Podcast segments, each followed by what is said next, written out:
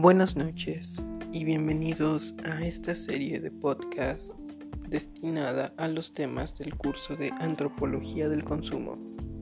En esta ocasión vamos a hablar del texto de Naomi Klein de No Logo, un texto bastante popular que en su primera parte nos habla sobre cómo las marcas van expandiéndose y siendo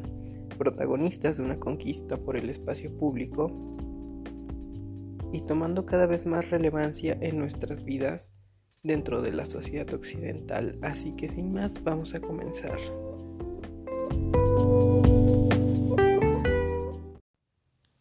El primer apartado de esta lectura se titula En el nuevo mundo de las marcas. Aquí vamos a ver que a partir de los años 80 las empresas se dieron cuenta de que estaban atadas a demasiadas cosas a demasiadas propiedades y a demasiados trabajadores que les representaban un estorbo. Esto se relaciona bastante con la idea que nos propone otro autor, Bauman, un filósofo austriaco, que nos habla de la modernidad líquida eh, y que ésta tiene la característica de ser liviana frente a la modernidad sólida y pesada, en que las empresas se dan cuenta que gracias a la reducción de el tiempo eh, con respecto a la comunicación y los trayectos gracias a los avances en los transportes y en las telecomunicaciones el tamaño deja de ser algo importante y deja y pasa a ser importante más bien el tiempo que se ahorra en las conexiones entre sus distintas partes. Y es por eso que las empresas empiezan a ver muchas de sus propiedades y de sus trabajadores como algo que les impide crecer y que los mantiene atados al lugar en donde están. Esta época coincide con la creación de marcas como un diferenciador para entrar en el mercado y ganar a los consumidores ya que si nos remontamos al siglo XIX, la publicidad comienza su camino de una manera más bien informativa, eh, en folletos o en papeletas que tenían la imagen del producto y explicaban a detalle de qué estaba hecho y su funcionamiento para que las personas pudieran evaluar sus beneficios y ver si les convenía comprarlo. Pero a finales del siglo XX esto se rompe. Aquí la publicidad se reduce muchísimo en texto y más bien empieza a apelar a las emociones utilizando imágenes, buscando darle nombres adecuados a productos genéricos para que estos generen emoción en el consumidor y los diferencien de todos sus competidores.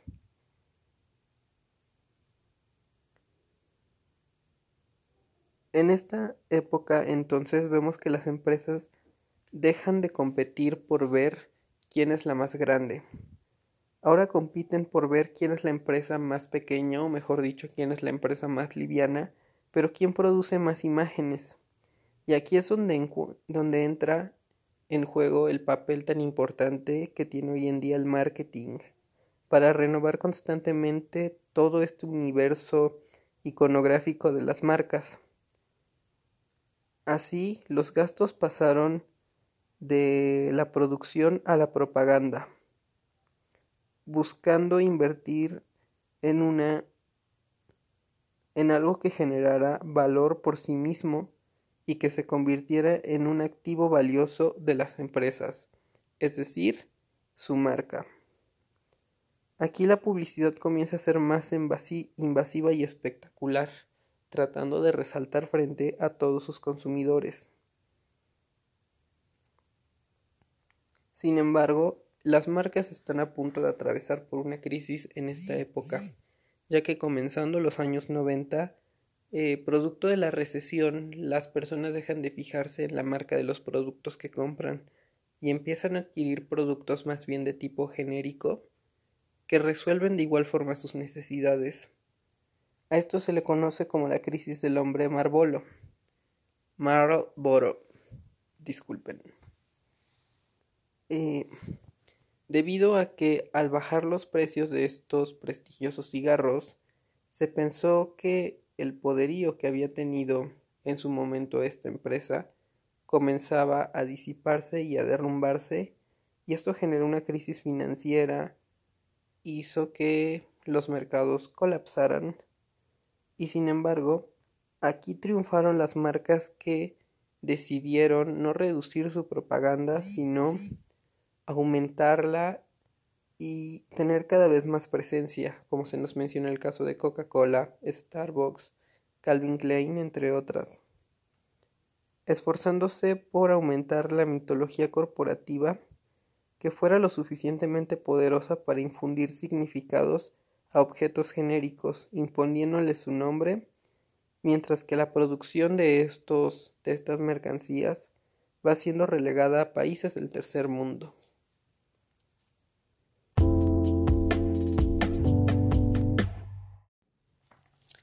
En el segundo apartado de esta lectura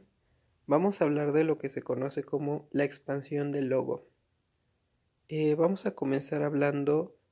de los logos en la moda. Durante esta etapa aumenta la importancia del logotipo en la ropa y con ello su tamaño y notoriedad. Ya no basta con un monograma discreto, sino que ahora ocupa gran parte de la prenda porque ahora es esto lo que le da sentido y esto convierte a quien la porta en una valla publicitaria viviente. Después pasamos a el ámbito de la música o de cualquier forma de eventos culturales que están patrocinados por marcas, ya que las marcas dejaron de conformarse con tener un pequeño reconocimiento en la producción de estos eventos al patrocinarlos. Antes apenas aparecía su logo dentro de los afiches de estos eventos, pero ahora las marcas quieren ser protagonistas y terminar por fundirse en los eventos. Podemos pensar en muchísimos festivales de música como el Corona Capital o el Tecate Pal Norte, en donde la marca es lo principal, en donde el evento sería imposible de realizar si no es gracias a estas marcas, entre comillas, en donde el logo de la marca aparece impreso en los vasos, en el escenario eh, proyectado en grandes pantallas y demás, ya que la marca es la infraestructura del evento, buscando que los consumidores o los asistentes creen un vínculo afectivo con la marca como lo crean con los artistas que tocan en esos eventos que al final se convierten en el contenido para la infraestructura que las marcas están proporcionando. Después pasamos a hablar de cómo las marcas se van expandiendo por el paisaje urbano, compitiendo por tener cada vez más presencia en su entorno, ya que la naturaleza expansiva hace que lleguen a perder su aire de autenticidad y esto puede generar efectos contraproducentes ya que parece que las marcas usurpan eventos y espacios que son significativos para un público y los someten a un mensaje publicitario que resulta más molesto que auténtico. Un ejemplo son los murales publicitarios en que a menudo la publicidad se vuelve edificio y esto genera un tipo de contaminación visual que es molesto para los consumidores. Incluso las marcas han llegado a patrocinar la remodelación de barrios y edificios, llegando a ser un actor político importante en el futuro dentro de esos lugares. Finalmente, las marcas también comenzaron a tener cada vez más presencia en los medios de comunicación y finalmente los medios de comunicación se fundieron y se convirtieron en una marca, apoderándose de el protagonismo dentro de estos tratando de ser generadores de cultura, de una cultura confeccionada a medida de sus intereses, esforzándose por ser proveedores de un contenido que resulte útil a su espectador, pero que sin embargo no deja de ser una forma de propaganda y esto el consumidor lo sigue detectando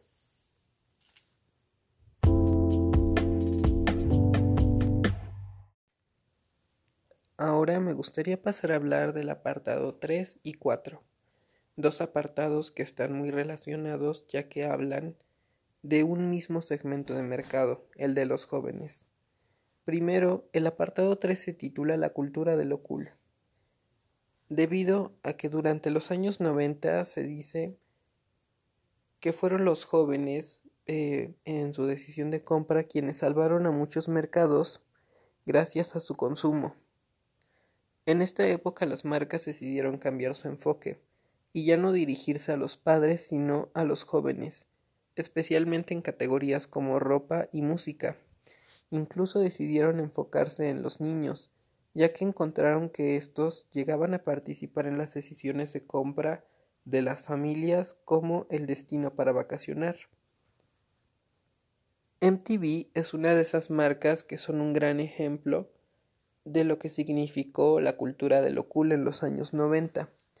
ya que se creó siendo un canal dirigido exclusivamente a los jóvenes y en compaginar con las cosas que a ellos les agradaban convirtiéndose propiamente en un medio de comunicación y además en una marca. Aquí, la cultura de lo cool tiene cierta ambivalencia, ya que gira en torno a querer construir un sentido de identidad propia y única que lo diferencia de los demás, pero al mismo tiempo la búsqueda de integrarse a algún grupo al cual pertenecer. Así que las marcas comenzaron a apropiarse de los espacios de los jóvenes, de los espacios deportivos, culturales, artísticos y en general en todo su entorno. Para adentrarse en este mercado buscaron aprovechar a las estrellas de la música eh, que eran más relevantes para los jóvenes en ese momento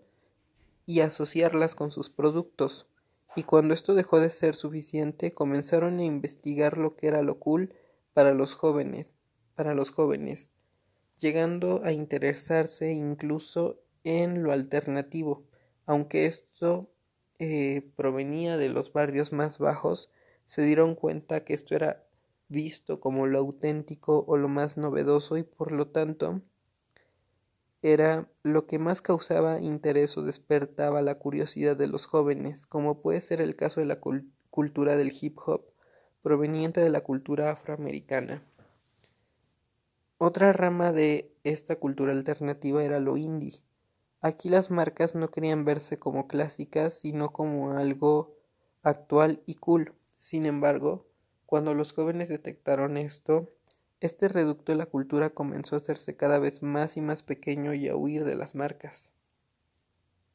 Pero un espacio en donde los jóvenes no pudieron o no se dieron cuenta de la, de la expansión de las marcas es justamente del que nos habla el siguiente capítulo, de las marcas y la educación, ya que las marcas de tecnología comenzaron a competir por el mercado de los estudiantes y se comenzaron a inmiscuir dentro de todos los espacios académicos. Entraron a las escuelas, en los equipos deportivos y hasta en el material de papelería que usaban. Incluso en los comedores empezaron a tener presencia marcas de comida chatarra con una comunicación dirigida exclusivamente a los jóvenes y con productos que iban en contra de lo aburrido. Finalmente, las marcas llegaron a ganar esta batalla contra sus opositores y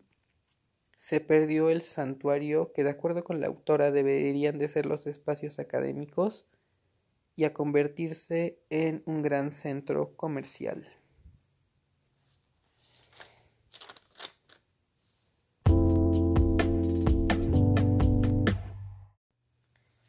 El último capítulo del que vamos a hablar se titula El patriarcado se vuelve funky.